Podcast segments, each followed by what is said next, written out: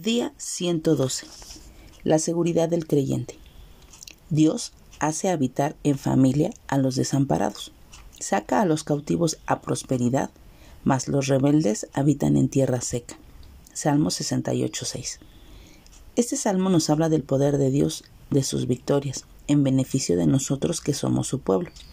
Cuando nos encontremos tristes, solos y pensemos que estamos abandonados y preocupados, acude a este salmo, recupera fuerzas y ten esperanza.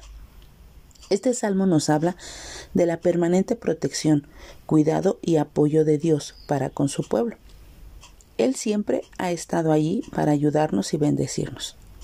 Cabe mencionar que el especial cuidado de Dios es especialmente para los desamparados, abandonados, tristes, angustiados, rechazados o encarcelados, y muy en particular para con los que se sienten solos, que no tienen a nadie en este mundo.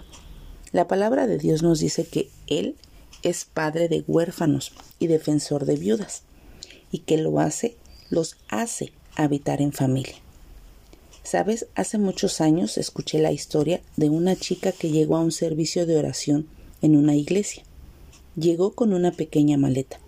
El servicio se interrumpió y la joven con voz muy tranquila empezó a contar que sus padres los había corrido de su casa por haberse convertido a Cristo y haberse unido a esa iglesia, y porque también ya se había bautizado. No había terminado esta chica todavía de hablar cuando cada una de las personas que había en esa reunión le pidió que se fuera a vivir con ellos. La joven aceptó irse a vivir con una familia de la iglesia que era muy consagrada. ¿Sabes? De un momento a otro pasó de ser huérfana a ser una chica que tenía casi 70 casas y familias para poder habitar con hermanos en la fe. A nosotros, hijos de Dios, Él nos ha prometido no dejarnos nunca. Cuando tú te sientas en el peor desamparo y rechazo, no te olvides que el Señor no te dejará ni te desamparará jamás. Los hijos de Dios nunca estamos solos ni desamparados. Así que créele al Señor y confía en sus fieles promesas.